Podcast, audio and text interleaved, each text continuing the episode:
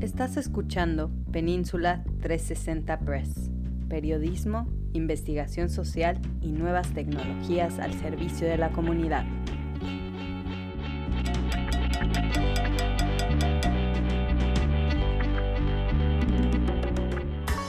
Cuando de niña preguntaba por qué se le llamaba Día del Niño al festejo a la infancia el 30 de abril, me confundía. Cuando era la niña del salón que quería jugar fútbol, aunque implicara ser la única, me llamaron rara. Cuando salí a la calle a jugar con mis vecinos y hablaban de las viejas, me molestaba.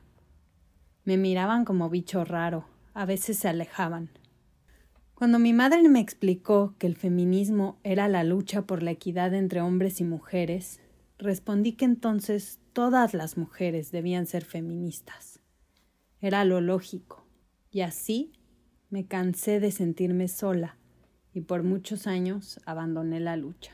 Algo me carcomía por dentro en el paso por la adolescencia, el fuego aún sosegado.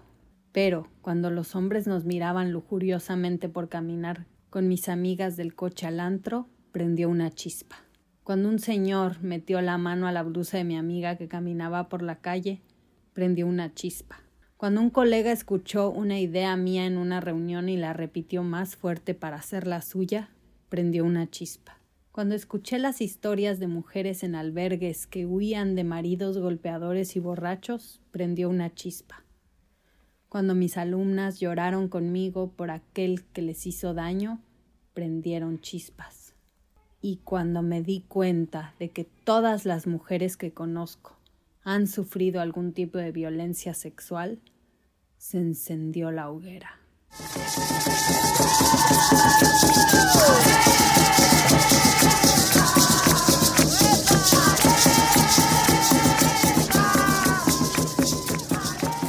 Ese fuego en mi interior, adormecido a fuerza por tantos años, me alumbró el camino para conectar con otros fuegos.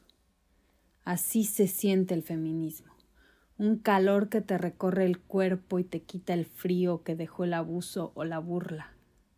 Es la luz que brilla desde el pecho, te acoge de las sombras y del rechazo. Es la vibración que sacude malos tratos, palabras hirientes y despeja el cielo para permitirte volar. Es lo individual y la colectiva, porque tu fuego no quema solo. Absorbe la energía de las otras en un dar y recibir de fortaleza. Cuando nos dimos cuenta, éramos miles y se encendió América Latina.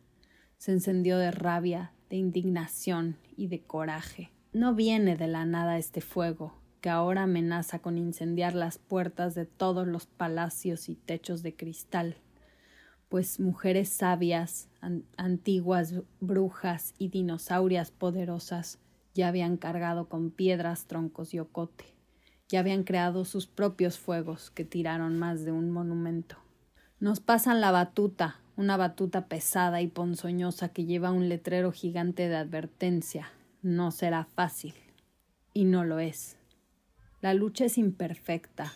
Cometemos errores. Nos escuchamos, pero a veces no. No siempre estamos de acuerdo y lo lanzamos a debate. Queremos correr antes de caminar y tropezamos. Algunas queremos cambiarlo todo, conscientes de que también nos cambiará por dentro. Lo llaman radical liberal filosófico de la igualdad, de la diferencia, abolicionista marxista, blanco, colonial, decolonial, postcolonial, anarco, institucional, lésbico, negro, cultural, separatista, ciber, eco, disidente, queer. Vienen todas formas, fondos, tonos, tamaños, colores y olores. E incomoda es amargo hurgar en la codificación de una misma.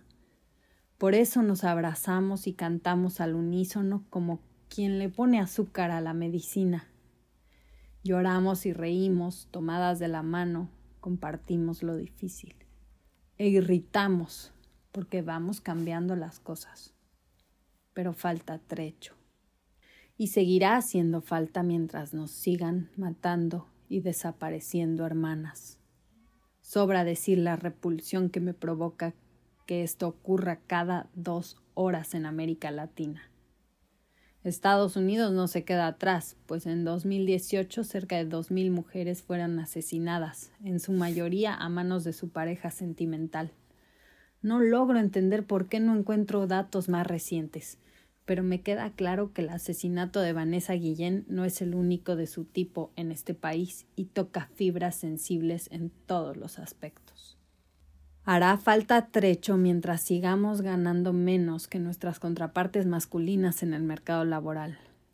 Hará falta mientras la niña a la que le enseño baile los sábados por la mañana no llore porque, porque a su hermano sí le permiten jugar videojuegos, porque eso es de hombres. Hará falta mientras nos miren con lujuria por la calle, mientras nos toquen, y seguirá haciendo falta mientras sigan haciendo leyes sobre el quehacer de nuestros cuerpos, sin nuestra autorización. Tiene tres siglos de recorrido este movimiento. No importa cómo lo llames, el fin es común. Y seguiremos quemando hasta romperlo todo.